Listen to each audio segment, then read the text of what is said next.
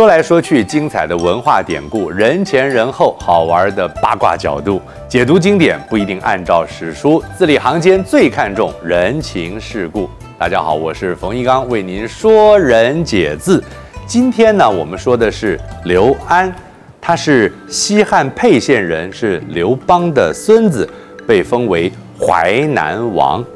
他好读书，才思敏捷，非常受到汉武帝的看重。他招来门客，一起合写《淮南子》，融合了先秦各家的学说，又以道家思想为主，代表了汉代初年的思想主流，阐述宇宙运行的道理，也论述人类社会，属于杂家著作。除了在思想上有所贡献，《淮南子》也衍生出了许多的成语。人间篇有一则故事说。边塞住了一户人家，他养的马呢，忽然逃到湖地去了。邻居都来安慰，这养马的老翁却说：“哎，怎么知道这不是好事呢？”几个月之后，走失的马带着一群湖地的骏马回来了，邻居就来道贺。老翁说：“哎，你又怎么知道这不是祸事呢？”不久啊，儿子骑马跌断了腿，父亲又说：“腿跌断了。”也可能是福哦。一年之后，胡人入侵，年轻人都被召去作战，大部分都战死，只有老翁的儿子因为瘸腿而保全了性命。塞翁失马，安知非福？比喻因祸得福。兔死狗烹是说兔子死了，这个捕兔的猎狗就失去了作用，也被煮来吃。比喻事成之后，出过力的人就被抛弃了。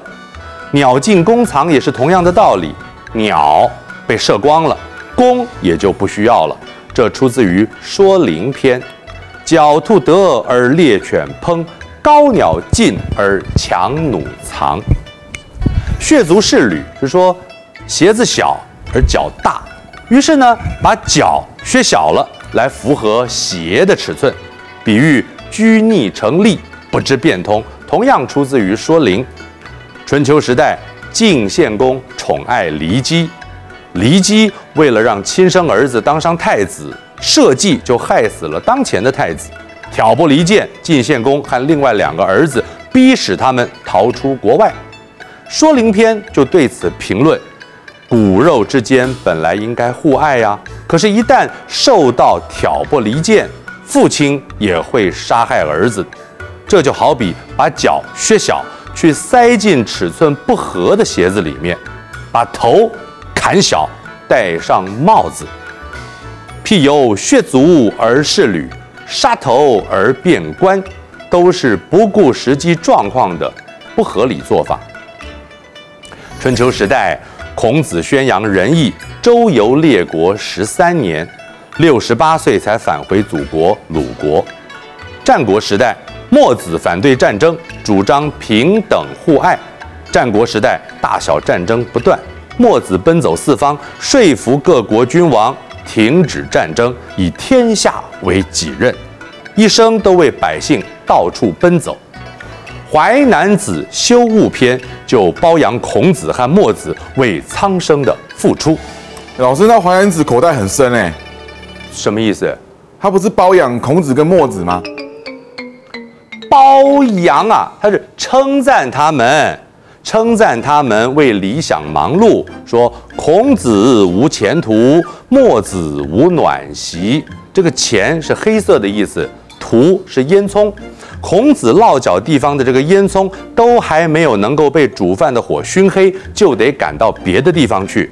墨子的席子还没做暖，也得走了。这墨子无暖席就演变为席不暇暖，形容奔走忙碌，休息的时间都没有啊。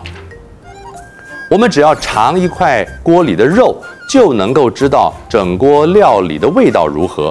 悬挂羽毛和木炭就可以看出空气中湿度的变化。一片叶子落下来，就知道秋天来了。瓶子里面的水结冰，就是天气太冷了。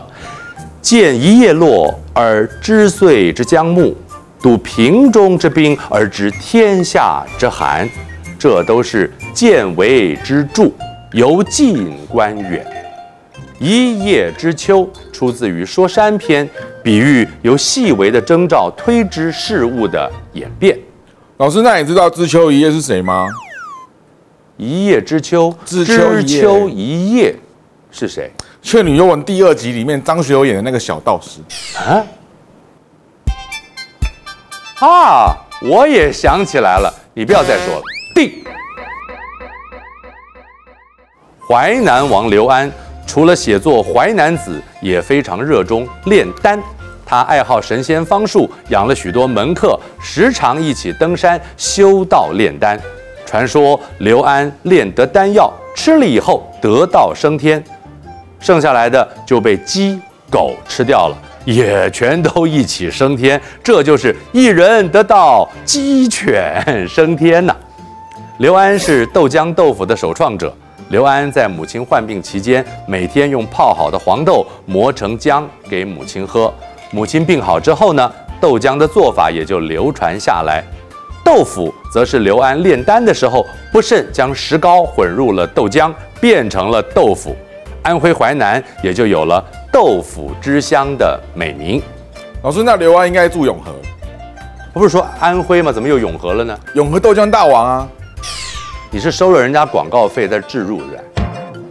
汉武帝六年，上天突然出现了彗星，被认为是异兆。刘安身边的宾客鼓动说：“天下要大变了。”刘安因此萌生谋反的念头，他身边的谋士向汉武帝揭发刘安的计划，汉武帝大怒，下令处死淮南王刘安，令还未下达，刘安就自杀了。我是冯一刚，说人解字，我们下次再见。